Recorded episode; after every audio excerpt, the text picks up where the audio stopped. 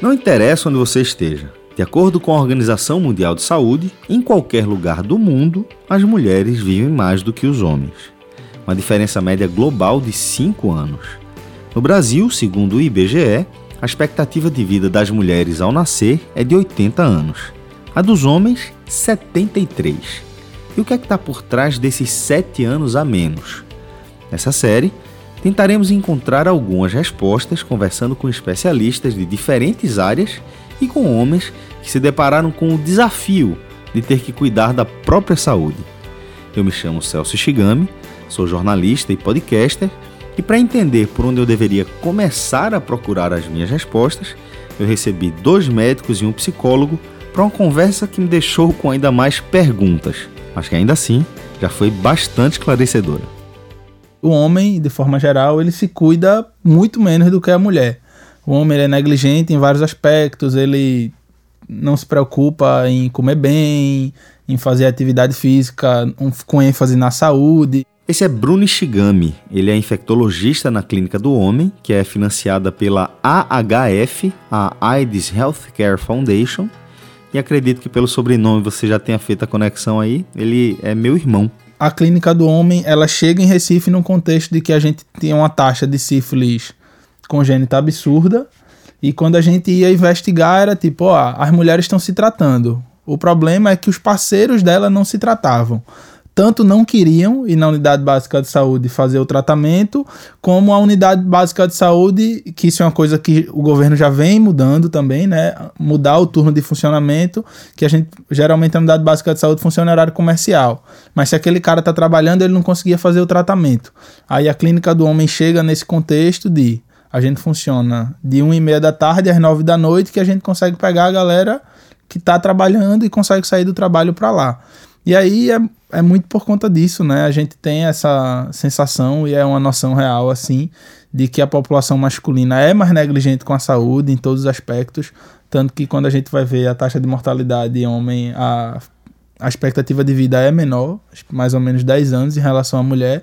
Aí quando a gente vê entrar no meio acidente, negligência com a saúde, enfim, por aí vai. Além do infectologista, cujos pacientes são homens em sua imensa maioria, também convidei alguém que tivesse contato com outros perfis de pacientes, além de homens também, claro, para que pudéssemos conversar sobre as diferenças entre esses perfis. Aí, ninguém melhor que um médico da família e da comunidade. A gente não tem preconceito com idade, sexo, raça, gênero. Esse é o médico Bruno Pessoa. A gente atende criança, atende idoso, atende a mulher quando ainda está gestante, então a gente vai lhe atender antes de você nascer até você morrer. a gente é médico seu a vida toda, a gente pretende ser. E quem completou nossa mesa foi o psicólogo César Oliveira, do Ambulatório de Oncologia do IMIP. Ele conta que desde a sua graduação tenta decifrar o que é que está por trás da ausência de pacientes homens no seu consultório. Quando você traz essa questão, né, muito forte, né, quando a gente pensa, poxa, é, qual lugar que esse homem ocupa, né? Onde é que ele está? Porque essa é a grande pergunta que a gente faz na saúde, né? É, é uma inquietação que vem ao longo de toda minha construção enquanto psicólogo, né? Que isso começava já na própria graduação. Onde estão os homens em psicologia? É, Era a grande primeira pergunta, né? E isso foi se ampliando. Então, todos os espaços que eu percorri, né, principalmente no campo da saúde, era a pergunta que continuava. Não é possível que um homem não adoeça. Não é possível que um homem não esteja aqui. Então, talvez se eu fizesse uma proporção hoje para poder pensar, né, quantos eu atendi, talvez de todos os pacientes que eu atendi, 5%, 3%. É muito pouco. É um, muito pouco, é muito pouco, né? E frente a isso gera esse incômodo, né? E a gente vem refletindo, vem pensando onde é que estão essas pessoas, como é que a gente pode alcançá-las. E eu acho que esse é o grande desafio que a gente vai debater hoje. Acho que a primeira pergunta, talvez seja a gente tentar definir qual a raiz disso, né? Por que é que o homem não se cuida? De onde é que vem isso aí? Porque eu, eu imagino que deve existir é, ao longo de, de todo é, é, é, o período da evolução mesmo do, do homem, deve ter algum componente fisiológico aí que contribui, que colabora para o cuidado estar mais relacionado com as mulheres. Mas eu não tenho nenhuma dúvida de que tem um componente cultural, um componente social que ele é muito presente, né?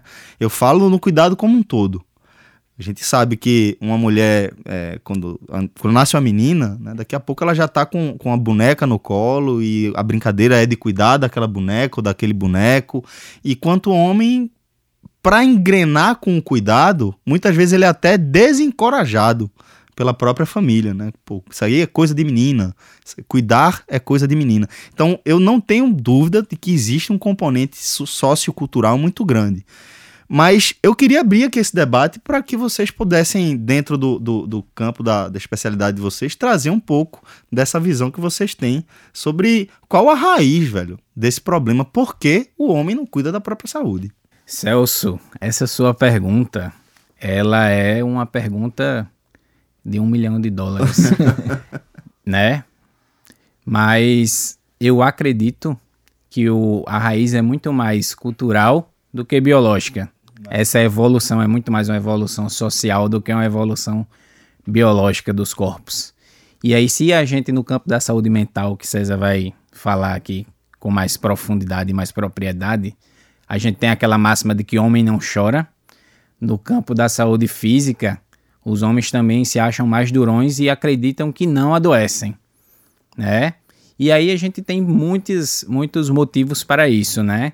É, de que o homem ele nas sociedades como a gente as conhece, ele é mais responsável pelo trabalho no campo, mais responsável pelo trabalho é, fora de casa. Então, ele, se ele adoecer na empresa, ele é mole, ele é fraco. Se ele adoecer na obra, ele é um cara que não serve para ser peão, que não serve para ser pedreiro. E aí ele tem que bancar o durão, porque senão ele vai ser excluído aí do meio do campo, do, do mercado de trabalho, e também vai ser excluído das relações sociais e afetivas. Acho que ele tem muito essa raiz.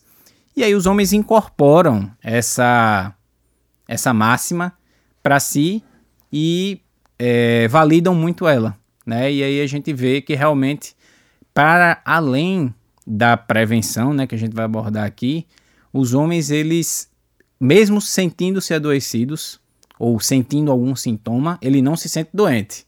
Ele sabe que está com um negócio ali, um desconforto, mas ele não se sente doente. E aí muitas vezes a gente tem aqueles diagnósticos retardados por causa disso. Então eu acredito que é muito mais uma construção social do que uma questão biológica, porque os corpos adoecem de doenças diferentes, com prevalências diferentes, mas adoecem também, igual. Então acho que é o momento de César dar essa contribuição para a gente tentar encontrar, César, qual é o, o, o que é que, que a gente coloca ali de, de parede, de escudo, que impede que a gente perceba a importância da gente se cuidar, velho. Sim, sim. E quando a gente começa a pensar, né? Eu vou começar até pela frase que Bruno trouxe, Bruno Pessoa, né? Que ele disse: Homem não chora. Curiosamente, essa semana, uma das minhas pacientes falou isso. Esse homem não chora, isso é muito estranho. Esse homem deve estar tá me manipulando. Esse homem deve estar tá tentando me fazer, me convencer de algo que eu não quero acreditar, porque o homem não chora. Então vê como isso é forte, né? Esse lugar de virilidade, né, de sobreposição pela força, né? Eu acho que isso está muito forte ainda pro, pro homem, né, para a figura masculina. É aquele que vai prover, é aquele que vai sair, é aquele que vai se arriscar, né? E aí eu vou pegar um pouco do que Bruno disse, né? Tem uma raiz cultural muito forte que é muito anterior muito anterior, né? Que vem da nossa própria espécie, né? Quando o homem precisa sair, a mulher para cuidar da prole se afasta um pouco mais e que isso muda bastante, né? Se a gente pegar o povo indígena, as mulheres trabalhavam em algo muito específico, era o campo, né? Que a gente pensa que é o lugar do masculino, né? Mas para os indígenas a mulher era para o campo e o homem para caça, mas ambos iam a campo, né? E é quando chega na nossa realidade que a gente olha para o público masculino e faz que é que pode estar por trás disso? Tem um componente cultural, né? Mas tem uma barreira que é construída e essa, a gente coloca a cultura como muito longe, né? Algo distante, é algo que parece que é quase um, um objeto inalcançável. A cultura está em nós mesmos, né? Então, à medida que a gente cresce, né? Nos poucos exemplos que vocês disseram, né?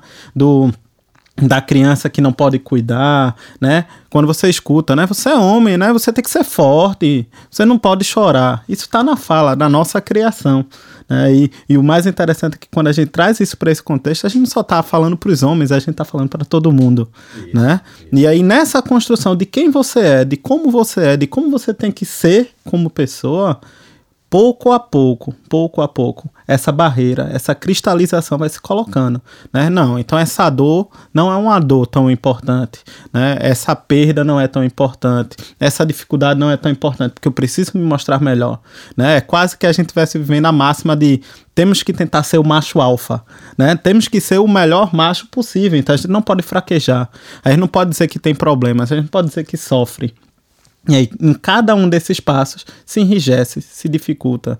Né? E aí não é só falar de saúde, não é só do corpo. O homem tem muita dificuldade em falar de si próprio. Ponto. Né? Como é que eu vou falar das minhas dores, das minhas angústias? Né? A gente vai falar numa roda de conversa, de amigos, que talvez, talvez surja algo do tipo. Mas é muito mais fácil falar das conquistas, né? E isso é um marcador social muito forte. O homem tem que estar tá nesse lugar, nesse lugar de força, nesse lugar de poder. Né? E reconhecer que você é frágil, né? Aí, veja, é uma né? desconstrução muito grande, né? São muitas camadas que você tem que desconstruir para é, é, verbalizar isso de repente, Sim. de você reconhecer que você está fragilizado, né? É, e que você é frágil, como que é qualquer frágil, outro, né? né? Uhum. Como, como desse, corpos adoecem. Independente de quem seja, né? A gente pode ter especificidade de homem, mulher, mas adoece. Então, que lugar é esse que não se pode ser frágil, não, não ter suas fragilidades, né? E aí fica a condição. Frente a essa dificuldade, se eu assumo isso, talvez eu tenha saído do meu lugar enquanto homem. Então não posso sair do meu lugar enquanto homem. Então esse surge uma das grandes dificuldades, não só para a gente que discute aqui, como a gente atua com esse público, como das políticas públicas, que é a gente acha que só existe um modelo de homem, e quando a gente ia falar de masculinidades diferentes, né? Existem várias versões, várias formas de ser homem. E aí é que começa o problema, né? Porque não, como se existe um modelo, a gente fica preso nesse modelo.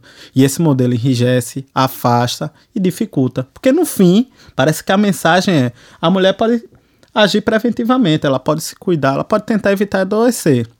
O homem é como se fosse. Você pode adoecer. Quando tiver grave, é como se você fosse assim. Quando a gente precisar trocar algo em você, a gente precisa fazer uma reposição de peça, aí ok, você aparece. Mas antes disso, vai lá fazer o que tu tem que fazer. Esse é o perfil do seu paciente, Bruno, porque é, a gente já falou com o Bruno Pessoa sobre é, como o homem não se, se é, vai se cuidar preventivamente. Né? Eu penso que no seu campo de atuação você vai, vai falar com homens que, é, via de regra, estão com algo que para eles é muito claro que não está funcionando bem né? E é quando eles vão te procurar. É, é esse é o, é o teu perfil de paciente e como é que eles chegam para você? Eu acho que na minha área de atuação, né, que é de infecção sexualmente transmissível, a gente toca em um ponto diferente, porque tipo, o sexo é uma ferramenta de poder. Hum. Então, a partir do momento em que aquele homem tá com uma lesão no pênis e aquilo ali vai dificultar que ele tenha relação com alguém, Aí bate o desespero. Ah. Chega um desespero tipo, meu Deus, preciso resolver logo porque senão não vou conseguir transar, vou perder meu pênis. Bate esse desespero. Então, eu acho que nessa perspectiva de cuidado, o que eu sinto é que os homens vão, mas muito nesse desespero de, meu Deus, minha sexualidade está prejudicada. Como é que eu vou conseguir ter relação com alguém agora, tipo, tô querendo transar com minha esposa, com outras companheiras, mas não consigo porque tô com isso no pênis, e aí vem a figura daquele medo, né? Se eu não estou transando com a minha esposa, ela vai transar com alguém fora. Então é muito nessa. O que eu sinto é que chega muito nessa situação de desespero.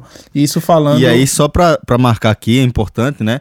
O que você tá falando também é um marcador cultural, né? Isso. Essa exatamente. ideia de que se eu não estiver transando com minha esposa, ela vai estar tá transando com alguém fora, 100%. também é um marcador cultural, social, né? E isso falando muito da figura dentro da heteronormatividade, né?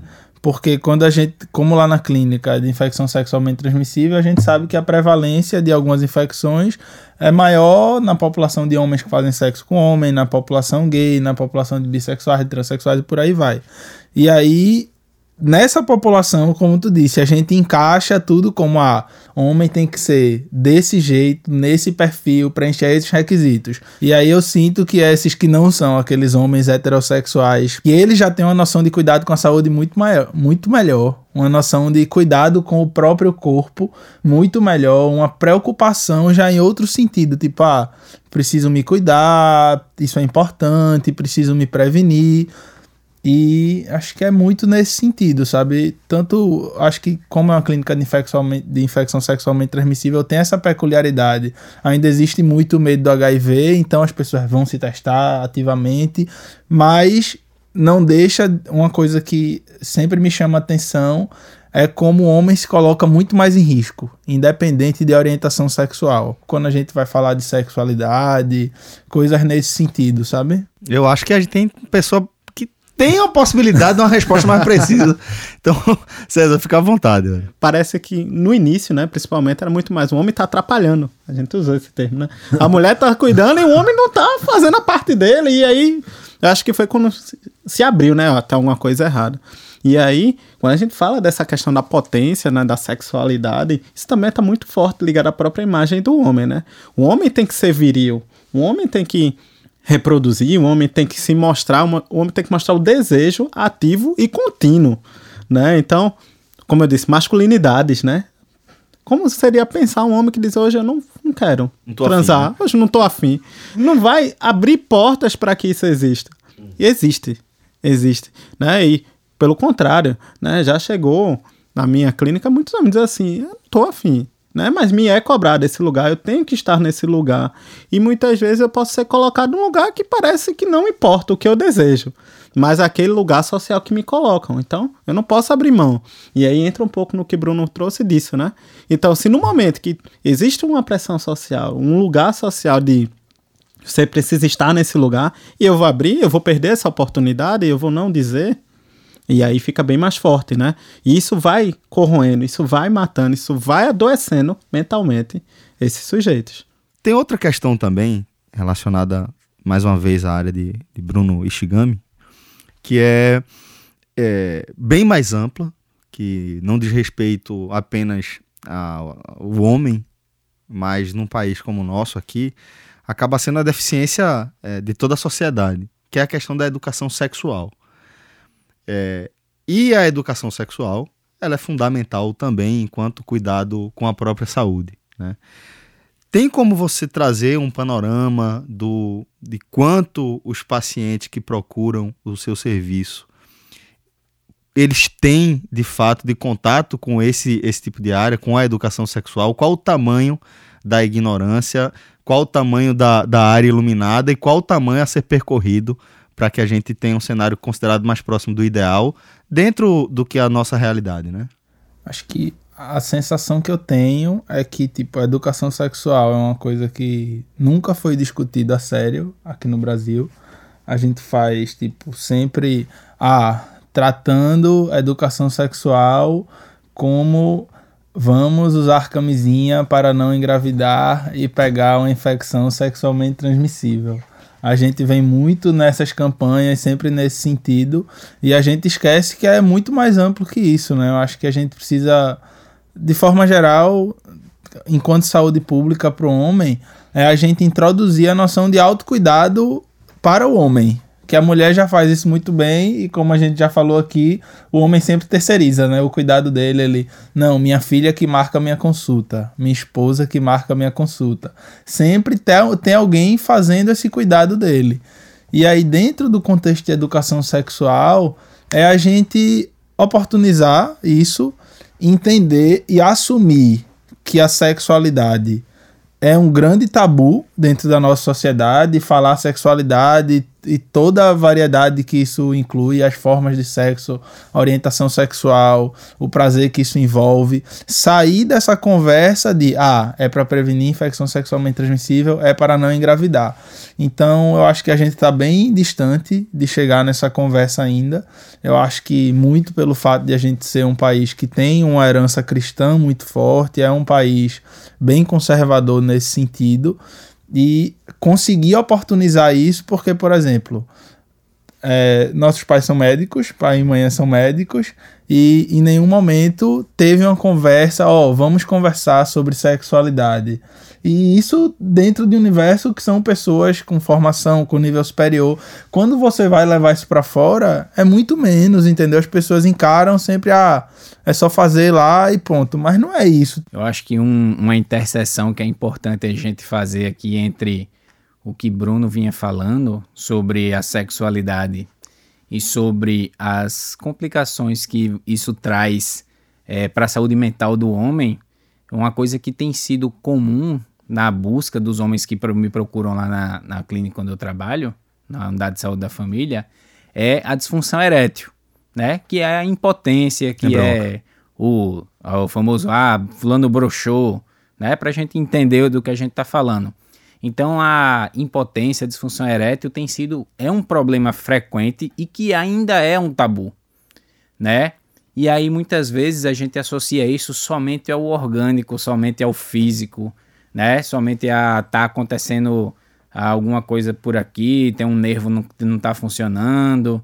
E aí, quando a gente vai ver, César, quando a gente vai abordar, claro, o homem, ele não cuidou do seu diabetes e aí ficou com uma neuropatia e vai implicar na impotência.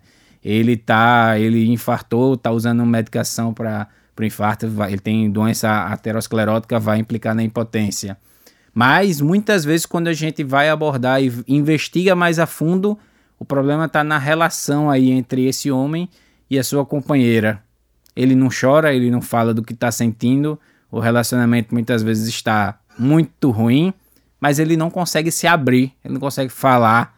E aí, sem esse diálogo, sem essa abertura, não tem tesão que sustente uma ereção né? Então a gente tem os problemas orgânicos que precisam ser tratados, precisam ser acompanhados e precisam ser buscados, né? O homem às vezes só procura quando já não está funcionando de jeito nenhum. E aí a gente ele precisa buscar isso de forma precoce para a gente poder é, abordar junto, tentar intervir o quanto antes para que seja mais efetivo. E ele precisa perceber que muito disso tem a ver com ele não estar tá prestando atenção ao relacionamento dele. Né? E eu acho que César consegue falar muito bem sobre como é que os homens falam sobre relacionamento, como é que tá esses casais aí. Pois é. Quando a gente pensa, né, e vai falar da sexualidade e como ela é vivida, né, é muito comum entrar nesse ponto, né? O homem, e a gente volta para o início do que a gente falou, né? É da potência, é do sexo, é o que pode. E aí, quando ele entra numa relação que está desgastada, que está com dificuldades, que muitas vezes envolve fragilidades, né? É, uma das, acho que é o, o grande marco, né, disso que a gente está fazendo aqui é ok, você não é isso tudo, né? É quase uma ferida é. narcísica. Você não é isso tudo e tudo bem. E né? ok, né? E, e, e tá ok, tá que ótimo, né? E aí quando o homem se vê nesse lugar de fragilidade, né, nessa relação com a esposa, que talvez o sexo não esteja sendo bom, né? Não está sendo prazeroso para ele, né? Para além da questão orgânica né, do cuidado, do carinho, ou dessa relação que talvez esteja desgastada ou precisa melhorar. Né? Recentemente, há um, um tempo atrás, na verdade, chegou um paciente para mim assim. Né, eu não consigo, não sei o que eu faço. Eu disse: Você já conversou com sua esposa? Foi a primeira pergunta. E ele fez: Não. E eu disse: Veja, mas como é que vocês vão conseguir resolver se é algo a dois? É, né? E ele faz: Poxa, não sei, eu não sei se ela vai estar aberta para me escutar. Ou seja, nunca conversaram sobre isso, né? nunca conversaram Nunca houve sobre espaço, isso. né? Bruno, tem mais uma pergunta para você, antes de a gente caminhar aqui para o fim, que diz respeito justamente à campanha do Novembro Azul. A gente está gravando esse programa falando sobre saúde do homem, justamente em novembro, porque é, essa campanha, né, ela trouxe talvez o início de um debate que pode ter, ter até nascido é, traçando-se um paralelo uma mesma origem com a campanha do Outubro Rosa, que de fato é focada na, na questão do câncer de mama. Quando a gente traz o debate sobre câncer de próstata para o mês seguinte, chamando de Novembro Azul, a gente vê que é uma questão muito mais ampla, né? Que não é só sobre câncer de próstata, que para discutir câncer de próstata com, em relação a, é, é, claro, a, saúde do homem, vai, se, vai ter que se dar um, um passo ainda mais para trás, que é a saúde do homem como um todo. É por isso que a gente resolveu ampliar o tema do, do nosso debate. Mas eu queria fechar aqui, Bruno, perguntando para você é, sobre como essa, essa questão cultural que a gente colocou aqui, que a gente vem debatendo até então, ela reflete, ela se reflete no, na precaução que o homem deveria ter em relação ao câncer de próstata. A gente está focando no Novembro Azul e eu gostei muito desse programa porque ele está focando no Novembro Azul na saúde do homem. Ele não está focando na doença câncer de próstata. É uma doença importante? É, muito importante. Prevalente, pode levar à morte, pode levar a sérias perdas, né? É uma doença incapacitante, porque é uma cirurgia grande. Mas, infelizmente, a prevenção do câncer de próstata se mostrou inefetiva, ineficaz. Nas faixas etárias onde ela ainda pode trazer um benefício, esse benefício ele é pequeno e que é pouco falado para os homens. Tá? Então, entre os 55 e 69 anos, os homens que querem fazer o PSA, eles vão ter que. Um, a cada mil homens que fazem PSA durante 13 anos, um só é, é salvo do câncer de próstata. É, a gente evita uma morte. Então é muito baixo. É muito baixo tá? Para você ter uma ideia, um número necessário para que é esse, né, um número necessário para um exame, ele é de 1 para 10 na média assim de rastreio, e a gente está falando em 1 para 1000 em 13 anos. É muito tempo. Esse benefício é baixo. Isso às vezes não é explicado. E aí, o que é que a gente tem que falar para esse homem para ele cuidar da próstata dele? Que ele precisa, que a doença tá aí, ela não, não é que ela não existe, ela existe, né?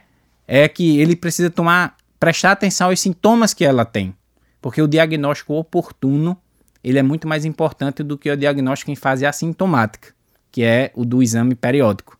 Então, diagnóstico oportuno é comecei a ter sintomas sugestivos, vou procurar ajuda. Não é aquele machão que vai esperar o negócio fica pesado, insuportável para procurar. E quais são esses sintomas? É uma, um jato urinário fraco, um jato que eu demoro, tenho que fazer uma força para ele sair, né? Quando eu vou fazer xixi ali, eu não consigo, ele sai fraco, cai no pé, ou mela tudo, eu não estou acertando mais o alvo, é, ou então ele sai cortado. Então são sinais que, então, opa, tenho que procurar. Não espera parar de fazer xixi, ficar com é, três dias sem urinar, porque aí já vai estar tá avançado. Procura antes. Então isso é efetivo. Agora, fazer exame todo ano, infelizmente a gente gostaria muito que fosse efetivo, não é. Então, vale mais a pena se cuidar de saúde de forma geral, para de beber, para de fumar, que sim, aumenta a chance de eu ter o câncer de próstata, e vai procurar teu médico quando tu começar com sintoma, em vez de estar tá fazendo exame todo ano porque alguém falou que tem um novembro azul por aí, tá? Infelizmente não funciona. No próximo episódio, o médico da família e da comunidade Bruno Pessoa estará conosco mais uma vez.